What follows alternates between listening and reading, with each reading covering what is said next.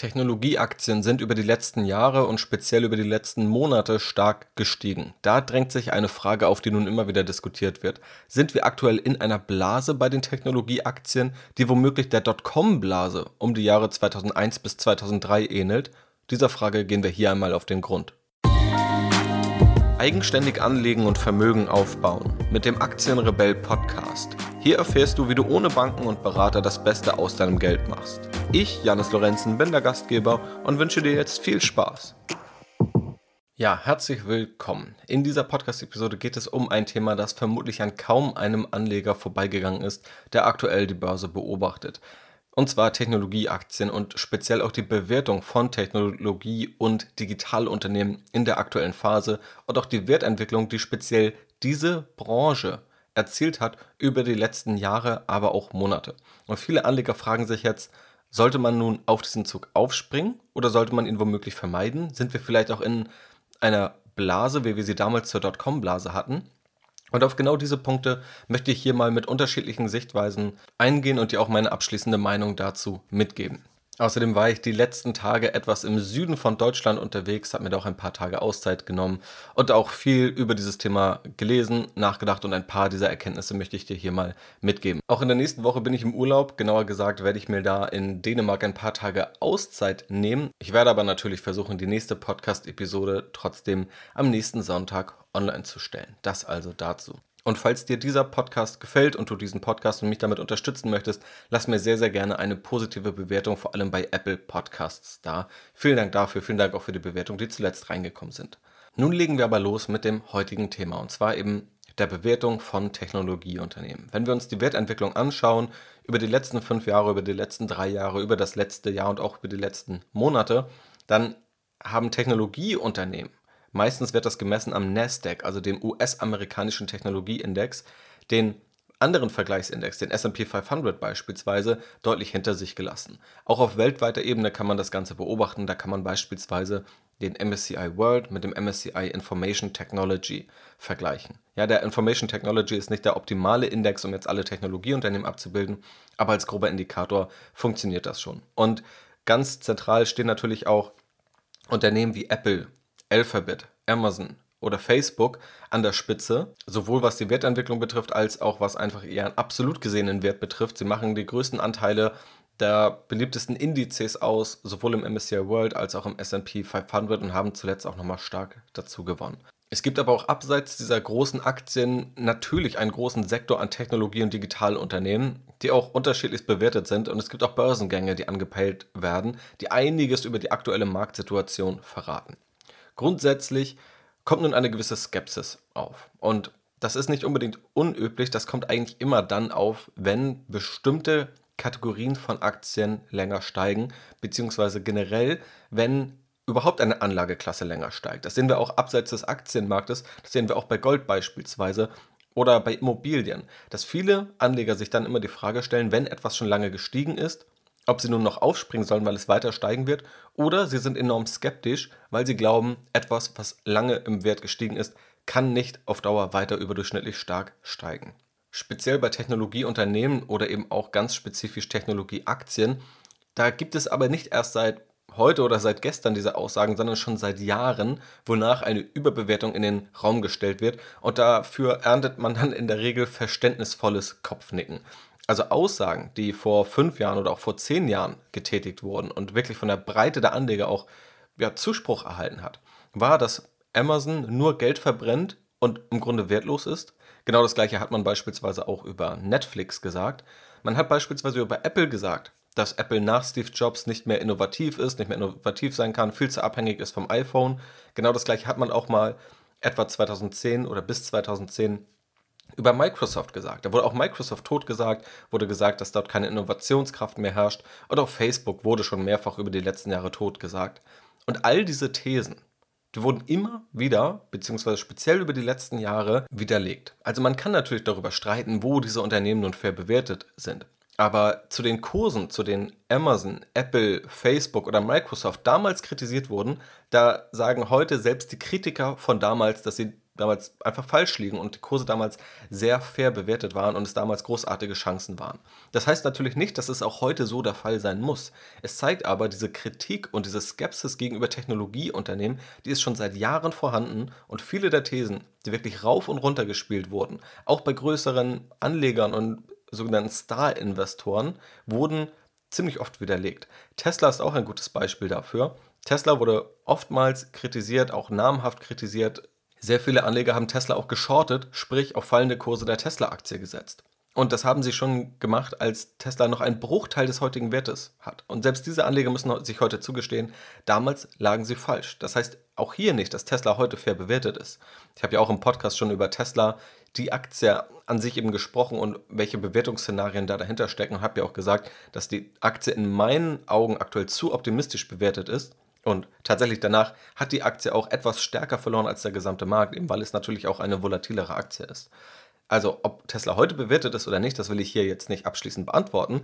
Klar ist aber, dass Tesla früher, also vor ein paar Jahren oder bei Tesla ging alles recht schnell, also auch noch vor ein paar Monaten, zu Kursen kritisiert wurde, zu denen selbst die damaligen Kritiker aus heutiger Sicht gern eingestiegen wären. Also ein Großteil der Kritik, der immer wieder an Technologie- und Digitalunternehmen über die letzten Jahre geäußert wurde, wurde letztendlich widerlegt und hat sich als falsch entpuppt, auch wenn ein Großteil der Anleger diesen Kritikpunkten tendenziell zugestimmt hat. Vor allem auch deshalb, weil es ganz neue Prinzipien waren, dass Unternehmen sehr lange, viele Jahre Geld verlieren. Das hat man vorher so an der Börse kaum gesehen. Unternehmen waren deutlich schneller profitabel. Nun hat man aber gesehen, dass ein Unternehmen wie Amazon, das sehr langfristig gesteuert ist, ist, eben auch jahrelang Geld verbrennen kann. Also verbrennen auch nur in Anführungszeichen, weil es letztendlich alles Investitionen sind, die sich langfristig enorm ausgezahlt haben. So, und das haben wir eben auch bei anderen Unternehmen gesehen, die ich eben schon genannt habe. Intuitiv haben wir eine gewisse Skepsis gegenüber solchen Unternehmen und womöglich auch Geschäftsmodellen, die anders sind als das, was wir bisher kennen und auch anders sind als das, was wir aus unserem Alltag kennen. Aber nur weil wir viel Kritik hören, heißt es noch nicht, dass da auch wirklich was dran ist. In den vergangenen Jahren war tatsächlich das Gegenteil der Fall. Das also sozusagen als ja, Vorwort bzw. als psychologisches Fundament, auf dem wir heute diskutieren. Schauen wir uns nun mal ganz simpel das Bewertungsniveau an und damit möchte ich ein bisschen auch diesen Vergleich von der Dotcom-Blase zu heute entschärfen. Bei der Dotcom-Blase, rund um die Jahrtausendwende, also etwa die Jahre 2000, 2001, 2002 und auch noch 2003, waren vor allem Technologie- und Internetunternehmen enorm beliebt. Beliebt heißt, sie sind rasant im Wert gestiegen Ähnlich wie die Technologieaktien heute, natürlich je nachdem, welchen Sektor man da anschaut. Es gibt aber einen ganz zentralen Unterschied. Die Technologie- und Internetunternehmen von damals waren enorm teuer bewertet, ohne dass sie nennenswerte Umsätze hatten, ohne dass sie nennenswerte Gewinne hatten oder irgendeine andere Substanz. Wir hatten, je nachdem welchen Zeitpunkt wir genau anschauen, im Nasdaq damals ein Kurs-Gewinn-Verhältnis im Durchschnitt von 200. Sprich, wenn du im Durchschnitt in die Unternehmen des Nasdaq investiert hättest, hättest du das 200-fache der Gewinne gezahlt. Heute liegen wir da beim 25 bis 30-fachen. Wir haben also einen enormen Unterschied in den Bewertungsniveaus. Heute sind wir im Vergleich zu damals ein, um ein Vielfaches günstiger bewertet. So, und das müssen wir als ganz wichtigen Punkt einmal festhalten. Damals gab es nur die Hoffnung auf Gewinne, die irgendwann auch total überzogen war. Heute sind diese Gewinne aber Realität. Wenn wir uns die großen Technologieunternehmen einmal anschauen, dann sind das enorm profitable Unternehmen. Unternehmen mit enorm hohen Gewinnmargen, mit einem enorm hohen Cashflow, mit einer oftmals niedrigen Verschuldung und oftmals geht es auch damit einher, dass diese Unternehmen hohe Cash-Reserven haben. Diese Unternehmen haben Vorteile durch eine örtliche Flexibilität, die Digitalisierung befördert oder bevorteilt diese Unternehmen. Und auch die Digitalisierung ist ja kein vorübergehender Trend, sondern wird dauerhaft immer mehr Einzug in die Wirtschaft und auch in unser Leben bekommen. Also es gibt viele Vorteile, die diese Unternehmen haben und die diese Unternehmen auch unterscheidet zu früher. Und immer wenn von Blase und Spekulation gesprochen wird, dann müssen wir auch mal festhalten, die meisten der Technologieunternehmen sind weniger verschuldet als Unternehmen, bei denen gar keine Kritik aufkommt. Das heißt, aus dieser Sicht sind viele Technologieunternehmen erst einmal weniger riskant. Das Risiko kommt natürlich auch dann dadurch rein, dass Kurse volatil sind und schwanken können. Aber das Geschäftsmodell und das Unternehmen an sich ist oftmals durch diese geringe Verschuldung, eben weil auch viele Technologieunternehmen mit weniger Kapital auskommen, erstmal weniger. Außerdem müssen wir noch einen anderen Punkt bezüglich des Risikos hervorheben. Viele der Unternehmen sind heute deshalb auch weniger riskant, da die Corona-Krise tendenziell Technologie- und Internetunternehmen bevorteilt. Denn je mehr der Trend Richtung Homeoffice geht oder auch einfach weg von dem klassischen Ladenbesuch, sondern hin zu Dienstleistungen und Produkten und Shopping über das Internet, wird eben immer mehr Umsatz Richtung Internet- und Digitalbranche verschoben. Das heißt, das aktuell größte Risiko, das zeigen viele Umfragen unter Fondsmanagern und generell in der Finanzindustrie, ist die Covid-19-Pandemie und was daraus entsteht und wie es damit weitergeht. Bei Technologie- und Digitalunternehmen ist es so, dass wenn diese Krise sich nun abflachen sollte und sich alles wieder dem Besseren widmet, dass diese Unternehmen trotzdem weiter ihr Geschäft machen können und vermutlich auch weiterhin mit hohen Wachstumsraten. Wenn diese Krise sich noch verschärft, sind das tatsächlich dann aber sogar Unternehmen, die davon nochmal profitieren. Bei anderen Branchen ist das Risiko viel größer. Wenn sich die Krise abflacht, dann werden sich auch viele andere Branchen erholen. Wenn die Krise aber sich noch verstärkt, wenn wir wieder weitere Infektionen haben, wenn wir weitere Lockdown-Maßnahmen aufnehmen oder auch wieder aufnehmen, das ist natürlich auch je nach Land ganz unterschiedlich, aber dann wird es andere Branchen auch viel stärker treffen. Das heißt, wir haben hier allein zwei Punkte, geringe Verschuldung und gegenüber dem aktuell größten Risiko an der Finanzindustrie oder der größten Angst an der Finanzindustrie, dieser Covid-19-Pandemie und wie diese sich entwickelt, stehen eben auch Technologie- und Digitalunternehmen am sichersten da. Und das müssen wir erstmal festhalten, dass eben auch für Sicherheit ein gewisser Aufpreis fair ist an den Märkten. Also für weniger Risiko sind Anleger auch bereit, mehr Geld zu bezahlen. Das heißt, auch dadurch sind höhere Bewertungsniveaus im Durchschnitt gerechtfertigt. Neben eben den anderen Punkten, wenn wir eben die Dotcom-Blase zu heute vergleichen, dass eben diese Unternehmen wirklich Gewinne erwirtschaften. Also man kann sich ja gerne mal die Gewinn- und Verlustrechnung der größten Technologieunternehmen anschauen. Ich habe auch die großen Fangaktien schon auf strategyinvest.de analysiert und das Ganze dargelegt. Und da sieht man eben auch, es ist sehr schwer da zu argumentieren, warum viele dieser Unternehmen nun völlig überbewertet sein sollten. Man muss natürlich nicht die Aktien kaufen und es gibt auch immer unterschiedliche Meinungen, was ja auch völlig in Ordnung ist. Aber zu sagen, diese Unternehmen sind in einer völligen Blase und das ist alles auf Luft aufgebaut, wie es oftmals gesagt wird, das halte ich für ziemlich überzogen, gerade bei diesen großen Aktienunternehmen. Nichtsdestotrotz gibt es einige Fälle, in denen ich glaube, wo es aktuell kritisch ist und wo auch Anleger sehr vorsichtig sein sollten. Ja, darauf komme ich gleich nochmal zu sprechen. Ein anderer Vergleich zur Dotcom-Blase ist die Anzahl an IPOs, also die Anzahl an Börsengängen. Denn wenn die Börse ein gutes Umfeld bietet, um ein Unternehmen an die Börse zu bringen, dann wird das in der Regel auch genutzt, weil die bisherigen Anteilseigner, also die Eigentümer eines Unternehmens, verdienen beim Börsengang. Und natürlich ist es besser, das Unternehmen zu einer teuren Bewertung an die Börse zu bringen, als genau dann, wenn sozusagen keiner Geld in Aktienunternehmen stecken will. Also du willst lieber in einer Phase wie heute, wo die Aktienkurse gestiegen sind, dein Unternehmen an die Börse bringen, als beispielsweise 2008 zur Finanzkrise, wo das Geld eher knapp war. Wenn wir nun mal die Anzahl der Börsengänge als Indikator dafür nehmen, wie das Börsenumfeld ist, ja, dann können wir uns da mal Daten anschauen und das hat Jay Ritter, der Professor ist an der University of Florida, ausgewertet. 2000 hatten wir in etwa 380 Börsengänge in den USA. Davon waren 260, also etwa zwei Drittel, reine Technologie-Börsengänge, also Börsengänge von Technologieunternehmen. Schauen wir nun mal auf das Jahr 2018, das Jahr der letzten fünf Jahre, wo am meisten Börsengänge stattgefunden haben. Es waren 134 und davon 39 Technologie-IPOs. Das heißt also, wir hatten 2018 39 Technologie-IPOs und im Jahr 2000 hatten wir 260. Im Jahr davor, 1999, waren es übrigens 370. Also wir hatten damals fast das Zehnfache an Technologie-Börsengängen. Das ist auch nochmal ein weiterer Indikator dafür, dass die beiden Phasen schwer miteinander zu vergleichen sind und dass wir tatsächlich ein anderes Umfeld haben. Auch zuletzt waren viele Börsengänge angepeilt, beispielsweise Airbnb, und das wurde dadurch abgeblasen, dass durch die Corona-Krise auch nochmal die Bewertung enorm geschrumpft ist. Das heißt, man hat auch nicht einfach irgendein Start-up einfach so mit Geld zubeworfen beim Börsengang. Einen anderen Fall gab es auch, der ist noch einprägsamer, und zwar WeWork. Auch darüber habe ich mal im Podcast gesprochen. WeWork ist ein sogenanntes Coworking-Unternehmen also WeWork kauft und mietet selbst Büroflächen an, um die wieder kleinteiliger an Selbstständige und Freelancer weiter zu vermieten, mittlerweile auch an größere Unternehmen. In WeWork war und ist unter anderem der renommierte japanische Investor Softbank investiert. Und Softbank wollte das ganze Unternehmen auch an die Börse bringen mit einer Bewertung von etwa 40 bis 50 Milliarden. Danach gab es so viel Kritik, weil die Zahlen diese Bewertung nicht rechtfertigen, dass die Bewertung immer weiter heruntergeschraubt werden musste, bis auf den einstelligen Milliardenbereich ehe dann der Börsengang komplett abgeblasen wurde.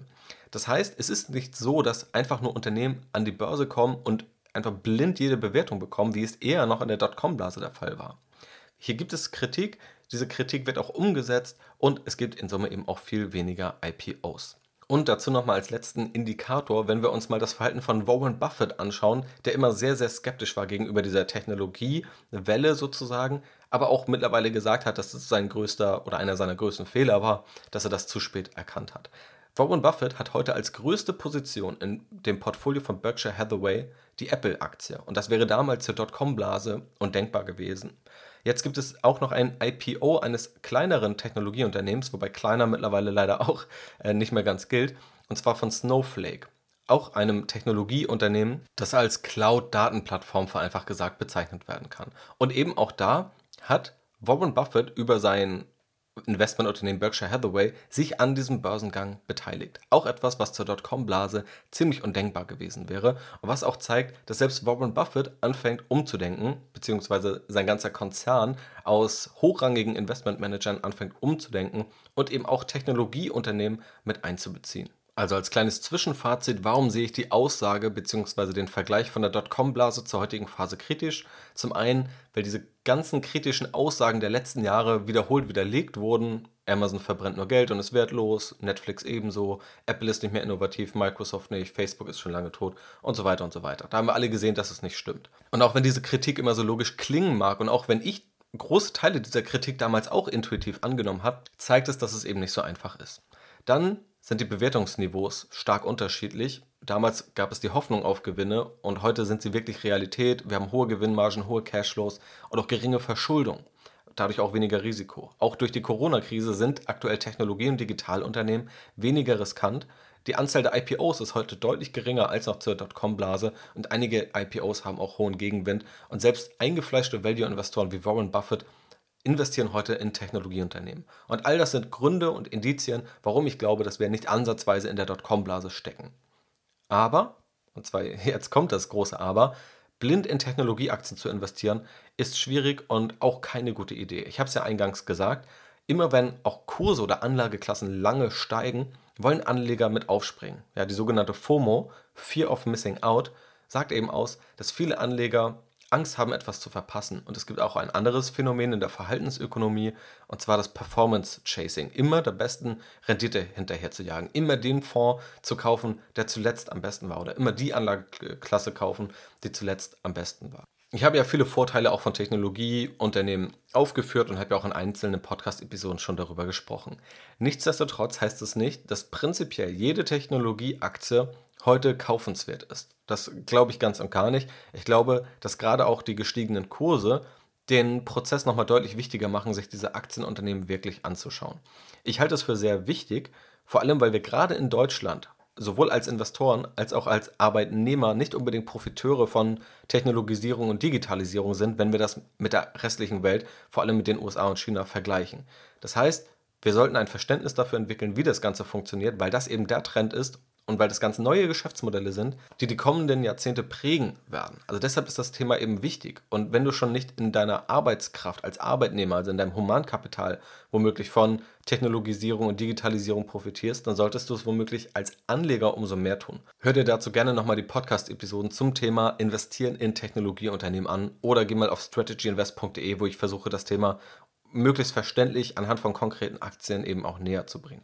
Also deswegen denke ich, dass das Thema enorm wichtig ist, aber es gibt eben auch heute einige Unternehmen, bei denen es in meinen Augen sehr gefährlich ist zu investieren. Wir haben einen Dauerkandidaten, der immer wieder kritisiert wird und das ist Tesla. Tesla wird aber im Grunde schon kritisiert, seit der Kurs vielleicht ein Fünftel von dem heutigen Kurs betragen hat. Nichtsdestotrotz ist es schon abenteuerlich, in welche Dimension Tesla vorgedrungen ist, was die Bewertung betrifft. Auch so, dass eingefleischte Tesla-Investoren, beispielsweise Frank Thelen, der auch eine hohe Expertise auf dem Gebiet der Technologieinvestments hat, aber auch Elon Musk selbst, der immer wieder twittert, dass er glaubt, dass der Aktienkurs von Tesla zu hoch ist. Was schon so Indikatoren sind, dass die Tesla-Aktie, egal was man über Tesla denken mag und wie optimistisch oder pessimistisch man nun ist, sehr, sehr viel Positives eingepreist hat. Und da einfach blind aufzuspringen, halte ich für sehr, sehr gefährlich. Dann haben wir auch den Snowflake IPO, den ich gerade angesprochen habe. Snowflake ist eben nun an die Börse gegangen. Das ist das Unternehmen, wo auch Berkshire Hathaway, also Warren Buffett, sich beteiligt hat. Snowflake hat sich in der Bewertung am ersten Tag in etwa verdoppelt. Also Anleger haben alle, wollten alle in diese Aktie investieren. Dazu hat mit Sicherheit beigetragen, dass wir aktuell eben ein gutes Umfeld für Technologie und Digitalunternehmen haben und dann auch die Geschichte drumherum, dass auch Warren Buffett da rein investiert hat. Nun ist Snowflake etwa mit dem 200-fachen der Umsätze bewertet. Das schwankt stark, weil die Aktie gerade sehr volatil ist, aber es war in etwa das 200-fache der Umsätze und das ist ein enorm hohes Bewertungsniveau.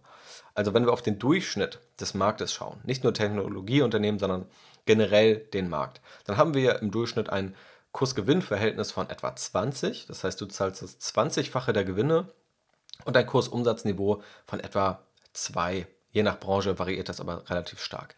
Vor allem variiert das Kursumsatzniveau auch deshalb, weil einige Unternehmen ganz andere Gewinnmargen haben als andere. Aber wenn wir das mal so im Verhältnis sehen, dann wird schon oftmals bei einem Kurs-Gewinn-Verhältnis von 50 oder 100 sehr skeptisch auf eine Aktie geschaut oder bei einem Kurs-Umsatz-Verhältnis von 5 oder 10 oder 20 ist man schon sehr skeptisch. Aber jetzt liegen wir hier bei 200. Das heißt, es wird enorm viel Wachstum schon jetzt im Aktienkurs eingepreist. Also ein Unternehmen, das vielleicht 400 Millionen US-Dollar Umsatz pro Jahr macht, wird nun mit 60 Milliarden an der Börse bewertet. Wie gesagt, das schwankt immer stark und auch die Geschäftszahlen ändern sich natürlich auch, auch relativ schnell bei solchen Technologieunternehmen, aber die Bewertungen sind einfach sehr, sehr hoch und so eine Aktie würde ich persönlich nicht kaufen. Das passt nicht zu meiner Strategie und in meinem Empfinden ist da zu viel Optimismus in dieser aktuellen Bewertung enthalten, auch wenn das Unternehmen dahinter sehr spannend und auch sehr solide sein mag. Es gibt auch den Fall von Nikola bzw. Nikola Motors, die die Vision haben, Trucks, also LKWs mit Wasserstoffantrieb auf den Markt zu bringen, was wohl auch, wenn man den meisten Analysen Glauben schenken darf, eine gute Idee ist prinzipiell, was auch auf Anklang bei vielen Anlegern stößt, aber wo es enorm viele Ungereimtheiten gibt, wo mit Zahlen geworben wurde, mit potenziellen Bestellungen, die auf Reservierung beruhten, für die aber gar nichts angezahlt werden musste, wo teilweise nur eine E-Mail-Adresse hinterlegt werden musste. Ja, was natürlich aus Investorensicht überhaupt kein, keine valide Kennzahl sein kann für einen potenziellen Umsatz, wenn man einfach nur die Anzahl der E-Mail-Anmeldungen mit einem möglichen Kaufpreis für ein LKW multipliziert.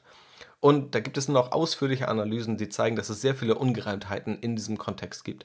Trotzdem ist Nikola Motors aktuell mit vielen Milliarden, im zweistelligen Milliardenbereich bewertet. Und schon beim Börsengang habe ich auch auf Strategy Invest einen kritischen Beitrag dazu verfasst, dass ich nicht glaube, dass es eine gute Idee ist, diese Aktie zu zeichnen, da dort viel zu viel Optimismus, selbst wenn es eine gute Idee ist, im heutigen Kurs enthalten ist. Und die Aktie hat mittlerweile auch über die Hälfte des Wertes verloren. Das heißt natürlich nicht, dass all diese Unternehmen überbewertet sein müssen. Und in einigen Fällen gibt es ja tatsächlich Unternehmen, die klein anfangen und dann enorm groß werden. Und dass womöglich auch Anleger bei heute sehr ambitionierten Bewertungen trotzdem noch gut da rauskommen. Aber mir wäre es zu riskant. Mir gefällt das Chance-Risiko-Verhältnis nicht, deswegen mache ich es nicht. Und das mache ich dann nicht, wenn ich die Aktie für mich selber analysiert habe.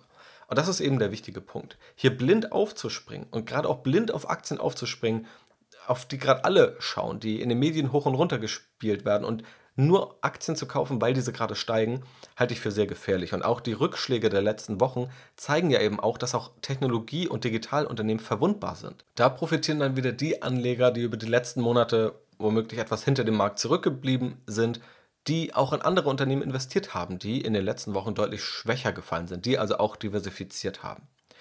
Und das ist ja ein grundlegender Aspekt. Nicht nur auf eine einzelne Anlageklasse oder auf eine ganz kleine Branche zu setzen, weil man glaubt, dass diese immer und immer weiter steigt. Natürlich kann es sein, dass du, wenn du aus fundamentaler Überzeugung und mit fundamentalen Gründen eine Übergewichtung vornimmst, damit auch Erfolg hast und dass es auch sinnvoll sein kann. Aber eine grundlegende Diversifikation hilft dir hier eben trotzdem. Und abschließend glaube ich, dass du auch nach Aktienanalysen und Bewertungen Chancen findest im Technologie- und Digitalsektor. Ich glaube einfach, da gibt es Unternehmen, die enorm viel Sicherheit bieten, aber trotzdem noch attraktive Renditen und ein hohes Wachstum. Und es gibt eben auch Unternehmen, die etwas riskanter sind aus Bewertungssicht, die eben schon sportlich bewertet sind, die aber enorm starke Geschäftsmodelle haben, die auch interessant sein können. Also nicht blind in diesen Trend rein investieren, sondern wenn, dann gemäß einer klugen Diversifikation oder einer Übergewichtung, wenn du eben gesondert in die Analyse gegangen bist, speziell auch von einzelnen Aktienunternehmen. Aber auch in anderen Bereichen kannst du Chancen wahrnehmen. Beispielsweise gibt es auch einige Value-Aktien, die ich aktuell interessant finde. Auch dazu gibt es eine Podcast-Episode mit der Fragestellung, ob das Value-Investing wegen der unterdurchschnittlichen Rendite der letzten Jahre tot ist oder nicht. Und auch da gibt es einige Hinweise, dass auch das interessant sein könnte, womöglich auch als Ergänzung zu diesen starken Technologieunternehmen, um zu investieren und da auf Aktienunternehmen zu setzen, die es in den letzten Monaten und Jahren nicht so einfach hatten. Ja, alles natürlich nach genauer Prüfung. Und dann kannst du aber auch da in meinen Augen Chancen wahrnehmen. Also du musst heute nicht nur im Technologiebereich gucken, aber du findest eben auch noch im Technologiebereich in meinen Augen fair und attraktiv bewertete Aktienunternehmen. Auch wenn es mit Sicherheit einige Aktienunternehmen gibt, die auf Sicht der nächsten Jahre noch stark im Bewertungsniveau korrigieren werden. In jedem Fall solltest du dich damit beschäftigen, was es mit Technologie und Digitalunternehmen auf sich hat, welche Geschäftsmodelle diese so attraktiv machen und was es eben mit diesem fundamentalen Wandel auch auf sich hat, wie einige Technologie- und Digitalunternehmen durch Daten profitieren, wie diese einen sehr starken Burggraben aufgebaut bekommen und wie diese teilweise enorm hohe Gewinnmargen aufbauen, dadurch, dass sie eine Leistung quasi zu nicht vorhandenen Grenzkosten verfügbar machen können, aber hohe Umsätze generieren. All das sind Prinzipien, die du kennen und verstehen solltest, da sie auch die nächsten Jahrzehnte zentral prägen werden. Und ob und wie stark du dann in Technologieaktien investierst, das kannst du dann eben selbst entscheiden. Und ich hoffe, dass ich dir mit dieser Podcast-Episode auch ein paar Leitfragen oder auch ein paar Ideen und Denkanstöße dafür mit auf den Weg geben konnte, um das für dich besser herauszufinden. Also abschließend glaube ich nicht, dass wir in einer zweiten Dotcom-Blase sind. Ich glaube weiterhin, dass es Chancen im Technologie- und Digitalbereich gibt und dass es da sehr attraktive Unternehmen und Aktien gibt. Ich glaube aber auch nicht, dass du blind in jede Aktie dort investieren solltest und dass auch einige Aktienunternehmen dort in meinen Augen zu optimistisch bewertet sind. Die nächste Podcast-Episode erwartet dich kommenden Sonntag. Wenn ich es urlaubsbedingt nicht rechtzeitig schaffe, dann in den Tagen danach. Da kannst du dich auf jeden Fall schon mal drauf freuen. In jedem Fall auch vielen Dank für das Hören dieser Podcast-Episode. Ich hoffe, es hat dir gefallen und wir hören uns beim nächsten Mal wieder. In diesem Sinne verabschiede ich mich erstmal in den Urlaub. Mach's gut und bis zum nächsten Mal.